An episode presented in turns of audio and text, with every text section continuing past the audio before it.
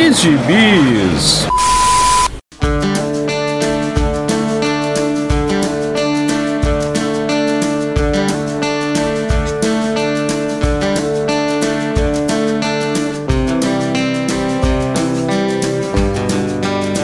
E aí, jagunçada, bem-vindos a mais uma edição do Pilha de Bis, o seu podcast semanal do site Arte Final. Acesse lá www.artefinalhq.com.br para todas as edições do Pilha de Bis, dos Sete Jagunços, do Omniverse e do Pilha do Aranha. Nós estamos em todas as redes sociais, é só procurar por arroba ArtefinalHQ no Twitter, no Instagram e no YouTube. E nós estamos também no Deezer, no Spotify, no iTunes, no Google Podcasts e no seu agregador de podcasts favorito. Todos os nossos podcasts estarão por lá também. Eu sou o Marcos e aqui comigo hoje está apenas, mas não menos importante, Maurício Dantas. Só ficamos nós, o último que sair apaga a luz. Aperta Pois stop. é. pois é, né? Final de ano, todo mundo só quer saber de confraternização, né? É, e, e escutar então é Natal, então só sobrou a gente aqui pra dar conta dessa bagaça, pelo menos até o final do ano, né? Só a gente que não tem amigo, né? O caixa do banco e o advogado que ninguém gosta. Pois é, triste fim, triste fim. Então vamos, estamos ressuscitando o Pilha Pocket, né? Então vamos falar um pouquinho do que a gente leu nessa edição é, enxuta. Vai ser um pouquinho mais curta, afinal de contas só nós dois são me menos gibis para falar e menos menos bobagem também, né? Então, Maurício Dantas, o que foi que você leu esses dias? Cara, eu tava até comentando você em off, eu tô botando em, em dia uns mangazinhos, mas não vou falar de mangá hoje, não dei stop ainda. e não tem o Dão aqui também, né? Então não tem muita graça também. Mas é, eu não li muito gibi novo, não. Inclusive, tô atrasado aqui na leitura da semana e na minha coluna lá do Arte Final por conta disso e tempo também. Pois é, ó, tá vendo? Tá vendo? Fala, É, Até é, não, não deixamos o pilha na mão, mas em compensação, as obrigações no site, tá aí, ó. é, como eu vi no Twitter hoje, é uma mistura de fim de ano com fim de mundo, né? Então tá realmente uma coisa meio, meio tensa. Mas eu peguei pra, pra reler um gibizinho que eu lembrava que eu tinha, sempre olhava pra ele e dizia, hum, um dia eu pego você pra reler, e não pegava, e vai até daquela discussão que a gente vem tendo aí pelo Twitter, pelo Zap e tudo mais, né? Dessa coisa do, do gibi pra ler e do gibi pra ter. Quantas vezes a gente não pega, olha um gibi na, na banca e diz assim, ah, vou comprar, já li, mas vou comprar pra, pra ter. E aí passa-se anos e você nunca tirou nem do plastiquinho que veio da banca, né? Eu boto tudo no, no plástico, naqueles plásticos de, de classificador mesmo. Boto o do equinho pra fechar e tudo mais, que é difícil de achar aqueles, aqueles sacos gibi mesmo, então eu customizo os meus e coloco a maioria das minhas coisas aqui. Menos capa dura, porque aí não tem como. Eu colocava naqueles saquinhos que vendem em, em- naquelas casas de embalagem que o pessoal usa pra colocar é, porção de, de, de salgadinho, o pessoal que Sim. vende. Eu comprava, tinha, tinha o tamanho que era o tamanho certinho pro, pro formato americano e o outro que era o tamanho do, do formatinho, mas já faz um- alguns anos que eu não faço mais isso. É, eu nunca achei no formato certinho, não, lá em Salvador, pelo menos quando eu procurei, mas eu sei que fazia por encomenda. Aí Agora você tinha que encomendar um milheiro, né? Mil. eu morava numa, num quarto do- das casas dos meus pais, que é um, um Maurício quadrado, só cabia eu, né? Quando outra pessoa entrava, eu tinha que sair. O Maurício Quadrado é, É. ótimo. Então, pra que precisar de mil, né? Aí o tempo foi passando, agora tem um quarto pra guardar a coleção, e aí eu entendo agora que valia a pena, mas nunca fui atrás. Eu compro mesmo esse classificador baratinho. E aí eu tirei desse plastiquinho o Homem-Aranha Potestade, que acho que só foi publicado aqui também essa vez pela Panini, Sim. 2000 e pouquinho. Não me recordo agora o ano direito e vacilei de não pesquisar antes, mas vou dizer pra vocês daqui a pouquinho. E é uma mini que, como eu até cheguei a comentar esses dias no Twitter, conversando com o Henrique, lá do, do Utopia X, que motivado também por um outro podcast que a gente eu gravei lá com o Léo Palmieri do Gibi Nosso Cada Dia, e a gente falou sobre alguns gibis do Aranha. Marcos vai botar esses links todos aí, né, Marcos? Colocarei, tá- estão todos aí no link. E aí a gente falei de alguns gibis do Aranha com o Léo e tudo mais, e aí a gente, essa discussão foi pro Twitter, a gente falando de alguns gibis, e aí o, o Henrique comentou que não, não curtia, curtia esse potestade, mas só via a galera falando mal. E a gente tava lá falando sobre isso, sobre como um factoide, né, que o Omelete repercutiu aqui, tudo essa história acabou deixando ela mal falada e muita gente não leu mas não gosta, comenta que não gosta, que acha ridículo e tudo mais, mas não sabe nem o que se trata. E a história, na verdade, é do Kai Andrews, que já teve uma passagem aí também pelo Punho de Ferro, com uma história bem complicadinha, começa muito bem, mas no final tem um Megazord de Ki e um monte de maluquice que não faz sentido nenhum. O Larry Rama até recuperou alguns elementos dessa história aí depois e fez uma mini muito boa, tentando consertar a merda lá, mas a Marvel decidiu desconsiderar tudo e o Punho de Ferro perdeu mais uma vez os poderes, né? Ele perde os poderes três vezes por ano, seja na Netflix ou nos gibis. E o Kai Andrews aqui resolve fazer uma paródia do Cavaleiro das Trevas, do Batman, paródia, paródia mesmo. Tem coisas que, que são sérias e tem outras coisas que você vê assim, o enquadramento, o uso do recurso do, dos jornais, né? Os telejornais dando as notícias e tudo mais. São bem a cara do Cavaleiro das Trevas mesmo. Numa, numa piada, homenagem, o que quer que seja, até o, a própria, o próprio traço do Kevin Andrews, quando vai desenhar os, os apresentadores ou alguns personagens assim mais velhos, ele faz questão de referenciar mesmo, mesmo mesmo Cavaleiro das Trevas. Eu nunca li em lugar nenhum ele falando que é isso não, mas tá na cara. É aquela coisa que não tem para onde correr. E é uma história que se passa no futuro em que existe essa potestade, que é um poder que dominou Nova York de uma forma entre aspas, democrática, né, com apoio popular, que tem a liberdade por uma vigilância eterna lá e afasta todos os terroristas, que são os heróis e vilões do, do nosso presente, né, nesse futuro. E o Homem se recolhe, tá velhinho já quando a gente conhece ele, tá fazendo merda lá, no, trabalhando numa, numa floricultura. E temos o JJJ ainda vivo, caquético, mas vaso ruim não quebra e ele tá lá ainda tentando despertar a cidade desse torpor fascista, né, do, do da potestade. Aí, assim, não tem muita história não. No final do primeiro, do, da primeira edição já tem o, o, JJ convencendo o Peter a voltar a ser o Homem-Aranha, a combater aquilo lá do que tá acontecendo, né, um, um prefeito fantoche com um vilão por trás que a gente vai descobrir adiante quem é que é bem forçado, verdade seja dita, para os dias de hoje, quando você vai ler essa história, isso, isso cai, não cai tão legal. Mas o factoide foi o seguinte: a Mary Jane está morta e o Peter fica se culpando pela morte dela. Ele não conseguiu salvar a Tia May, não conseguiu salvar as pessoas todas em Nova York e não conseguiu salvar a Mary Jane. E ele diz que a Mary Jane, na verdade, foi morta, teve um câncer, né? Generalizado, aparentemente.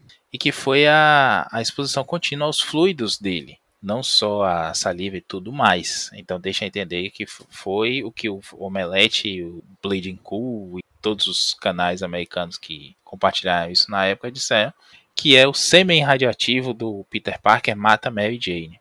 Então essa história de sêmen radioativo, tirada, pois é, tirada do contexto, né? Parece até que tem o Peter Parker se masturbando e caindo no chão, fazendo aquele buraco no chão de radiação e tudo mais.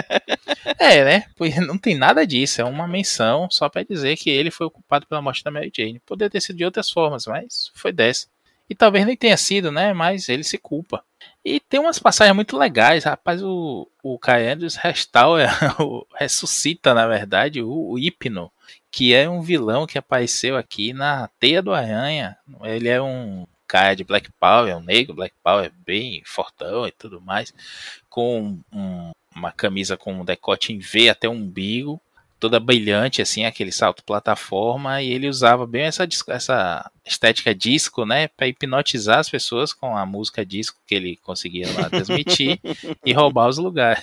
E aí ele tem uma participação bem ridícula na história também.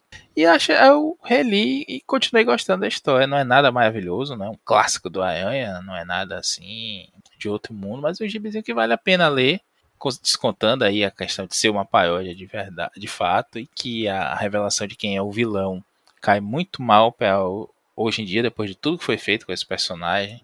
Ah, vou falar logo, é o, spoiler de 2007 aí, ó, o gibi é de 2007. é o que eu ia falar, setembro de 2007. É um spoiler de 14 anos de idade aí, que é o Venom, né, o simbionte, na verdade, não é nem o Ed Brock, o Ed Brock já morreu também, o simbionte faz isso tudo para se vingar do, do, Peter, né? Ferrar com a cidade que ele ama e, e rola lá um, uma síndrome de ex mesmo, assim, ex-namorada maluca, ou ex-namorado maluco, né? Não, não vamos ser machistas aqui. E, é, é, meio, meio besta mesmo que acontece. Mas tem um combate ao, Sexteto Sinistro que é divertido. Tem o próprio teatro do Kyle Andrews, que é bem fora do convencional e que dá conta da, da coisa. Tem umas cenas bem legais. A participação do Octopus na história, o cadáver do Octopus, né? E outras coisas são bem divertidas. Você falou que leu tem um tempão, né, Marcos? Lembra Ali, de alguma coisa? Eu li na época que foi lançado, na verdade. Depois é daquele jeito que você falou. Depois eu não peguei mais para ler. E eu lembro, eu lembro muito mais dessa polêmica, dessa história de que foi o, o sêmen radioativo do Peter que matou a Mary Jane, do que da história em si. Eu lembro que teve alguma coisa em relação a, ao nome original, essa essa tradução, essa adaptação que a Panini escolheu, Potestade, que também foi bem criticado na época, né? Não, se você me perguntar qual é o nome original, eu não vou lembrar. É Reign, R-E-I-G-N. Reign, né? Como é. reinado, né? É. E, e, e aí botaram potestade. Então, é, realmente não tem muita coisa, não tem muita coisa a ver, mas não, ao pé da letra não, mas no sentido seria isso mesmo, né? Seria uma, uma tradução interessante porque é, é no sentido de algo que detém um poder, que é um, um, um governo central, né? Uma fonte de decisão estatal ou não central e que controla tudo aquilo ali. É uma potestade mesmo, potestade não no sentido bíblico dos anjos e tudo mais, uma potestade no sentido de ser uma fonte de poder única. Eu achei legal, inclusive uma nota aí, a, a tradução é do Maio Luiz Barroso, que apesar de uns comentários recentes aí tentando passar pano para todos os erros, que é, ele tem um podcast para dizer que o tradutor não erra, né? Todo mundo erra no processo, menos o tradutor. Basicamente são 20 e poucos capítulos que ele só fala isso. E, e, tá, e também tem uma. Ele é um chloroquiner da tradução, né? Porque ele tava assim, sim, os erros todos dos ingleses, dos americanos que a gente corrige. Né? É tipo dizer assim, e quantos foram curados? E não, é. E não quantos foram mortos, né? Quantos erros passaram por aí. Apesar de que, apesar de que assim, a, é, apesar dessa passada de pano, mas ele é um, um profissional que está há muito tempo, né? Ele é, ah, ele é, um excelente tradutor, né? Sim, ele já foi editor é. da, na Abril, ele era editor da, da DC na Abril, né? Ele não, ele atuou como editor também. E se a gente lembrar, as historinhas na Abril eram realmente eram melhor editadas. É, ele, eu acho que ele tinha uns problemas antigamente, principalmente quando a Abril resolveu fazer aquelas coisas do de adotar gírias muito regionais. Eu lembro de uma tal de Xi Marquinho nada contra você, Marquito. Mas é um Xi Marquinho que eu não fazia sentido aquilo. E na época do Aranha, que o Ben Ray tava como Homem-Aranha mesmo, rolava isso direto qualquer coisa que ele assim, ih, cara, deu merda, é Chimarquinho. Que porra é Chimarquinho? É uma, uma, uma gíria paulistana, uma gíria carioca, não sei. Mas, assim, realmente, não, não dá para desmerecer o trabalho todo desse, desse cara ao longo de tanto tempo e aqui, inclusive, tá muito boa a tradução, ele tem umas, umas adaptações, assim, de uma, umas piadas em inglês muito boas.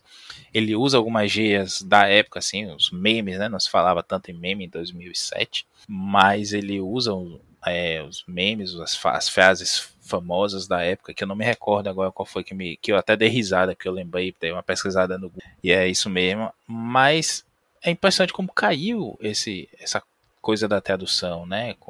Tem uma quantidade absurda de gibi saindo todo mês e tem muito amigo do amigo traduzindo as coisas e é, sai aquela coisa literal. Hoje, se esse potestade fosse sair aqui, com certeza sairia como Homem-Aranha o Reino, que é a tradução literal do Google, como a galera joga, né?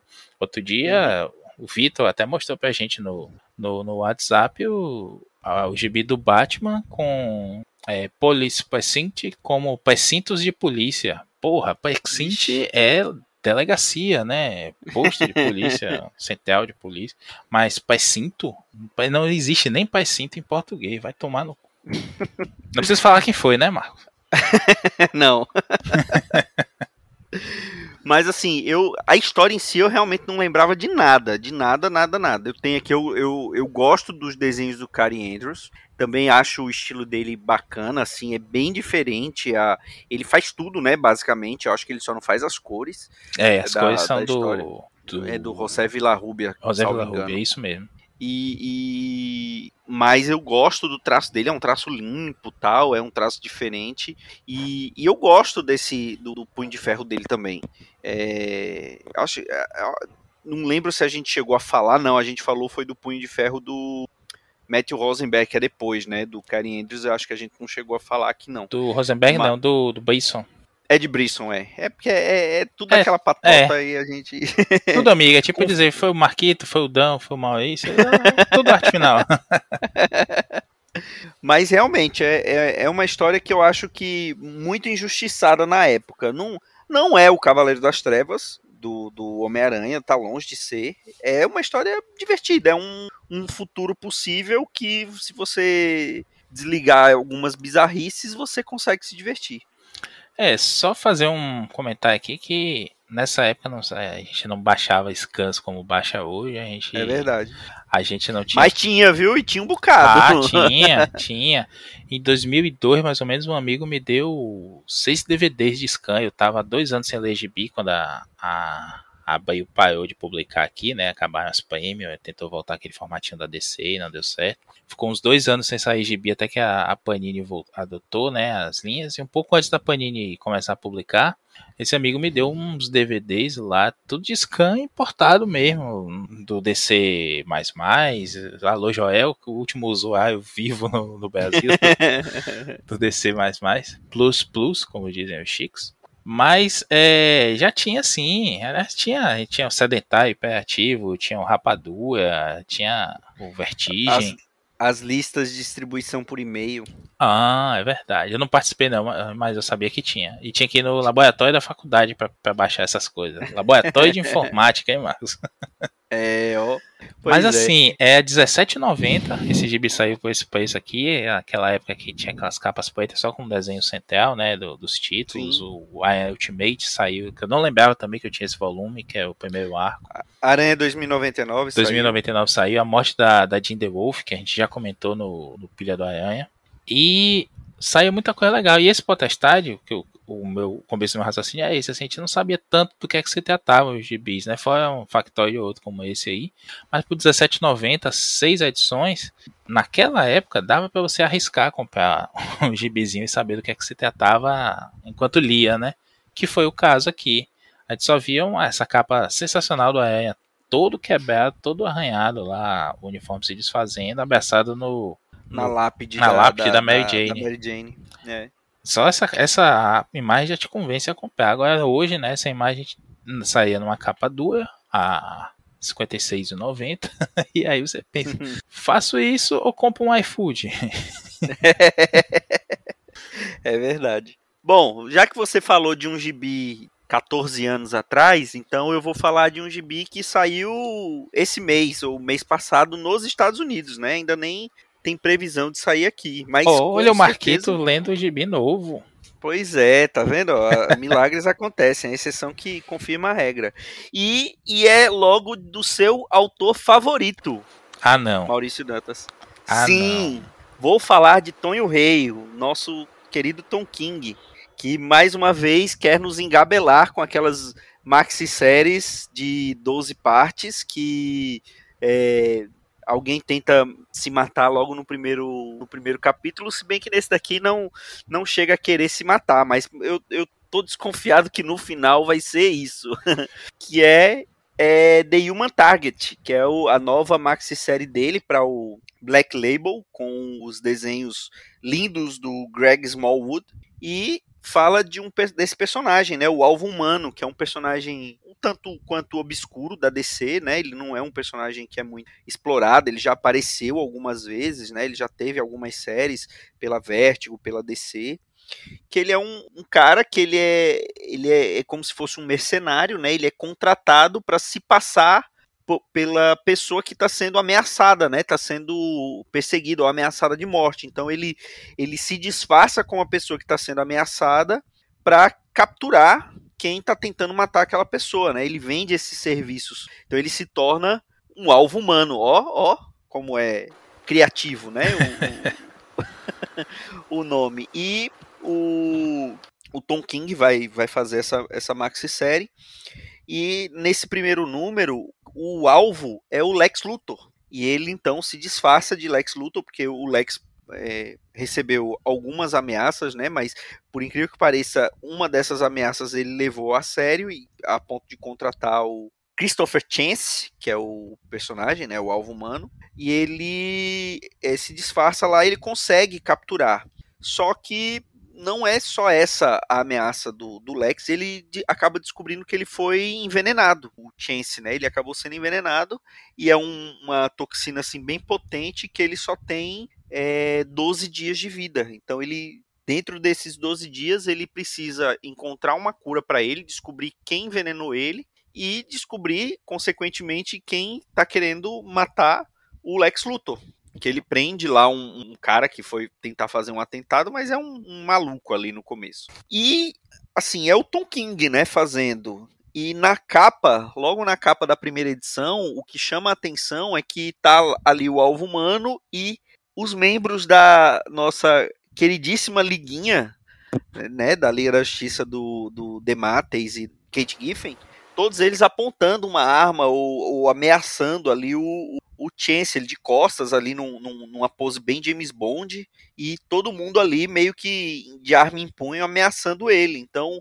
já tem essas coisas que o depois do que ele fez com o Wally ali na Heroes in Crisis, ele vai tentar fazer alguma coisa, tentar destruir a liguinha aqui para alegria do Dandidio, né? E o inimigo da alegria. inimigo da diversão, né? Os inimigos, né, da alegria aí. Quase um team-up póstumo do Didio. E eu sei que eu tenho certeza que você é quando assim que saiu essa edição foi a primeira coisa que você leu na nessa terça-feira, Maurício. Não, eu ia esperar. Você leu para poder falar mal, eu tenho certeza. Não, eu ia eu li para falar mal, é verdade. Mas eu, eu, eu ia esperar sair alguns números, como esse foi Rochar, mas acabei ficando curioso lá, porque eu vi alguma, alguns comentários. Você até falou que ia ler, né? Aí disse, ah, então vou ler logo, a gente deve gravar algum pilha disso tudo mais. E gosto do Greg Smallwood, conheci ele no Cavaleiro da Lua.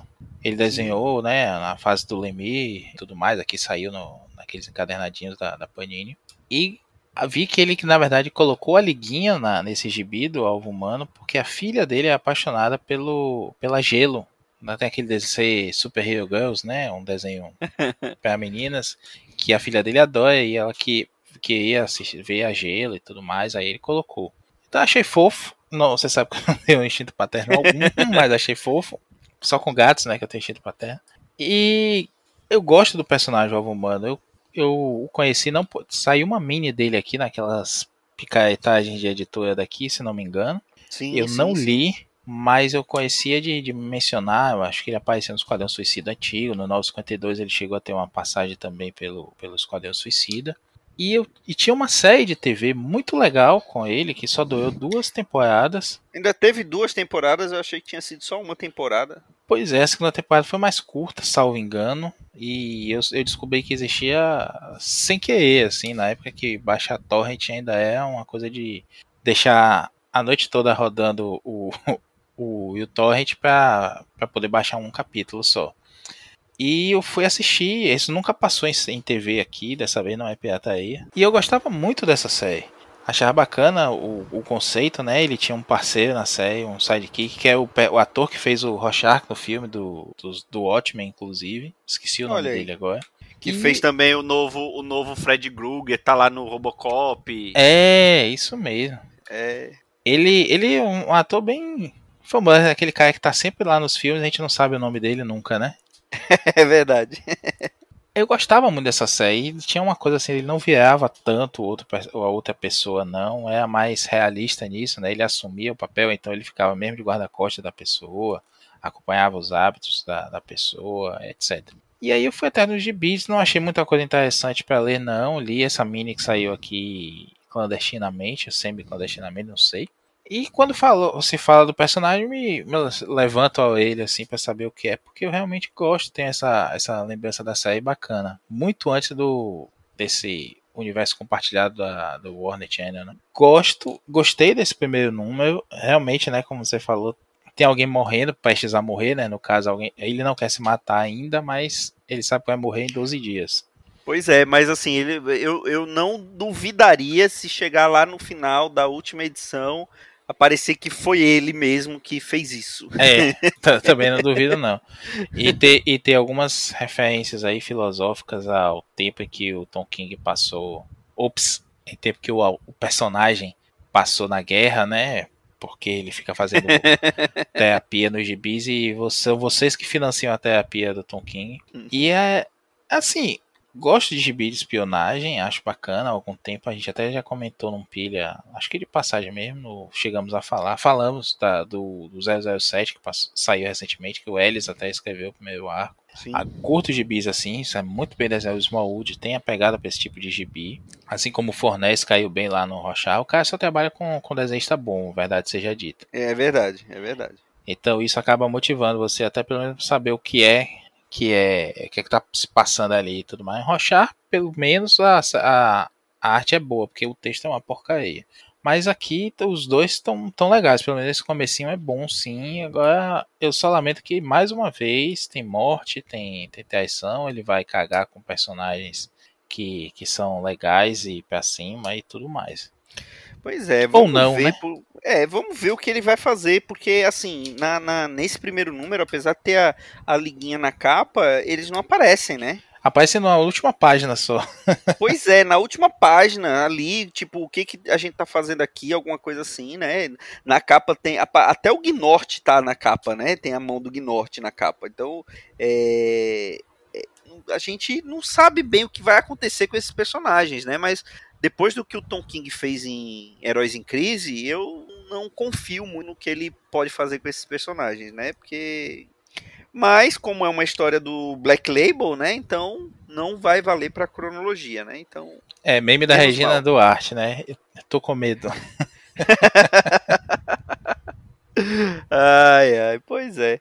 Acho que é isso, né, Maurício Dantas? Um, um, um programa meio um programa curtinho, rápido, rasteiro, e para que vocês possam voltar e aproveitar o restante das confraternizações de fim de ano. É, eu espero que vocês tenham ouvido isso enquanto lavavam a louça e lavar uma louça rapidamente, né? Sinto muito deixá-los na mão. pois é, vai ser não, não que não seja a louça do da, da, da ceia, né? que aí lascou. É, qualquer coisa, deixa aí o, o, player rolando que vai entrar o próximo episódio com certeza em algum Omniverso que você pulou, porque ninguém ouve o Omniverso. Ê, maldade. O Dão é, não ouve é pilha, ele... a gente tá salvo. Pois é, é verdade, é verdade. Tá, tá justo, muito justo, justíssimo. Desculpas apenas pro, pro Regi e pro Jamerson que moram em nossos corações. É verdade, eles escutam os outros podcasts também do Arte Final Incorporated. Então é isso.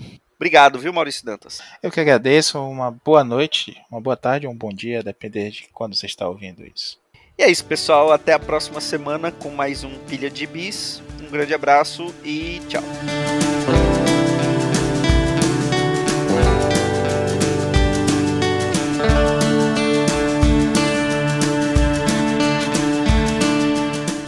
Esse foi o Pilha de Gibis, mais um podcast com selo dos cabras de qualidade do Arte Final. Gostou do que ouviu aqui? Compartilhe e acesse o site, tem muito mais conteúdo de qualidade esperando por você. Vai comprar seus gibis na Amazon? Compra acessando os nossos links. Você vai ajudar a manter esse trabalho. www.artefinalhq.com.br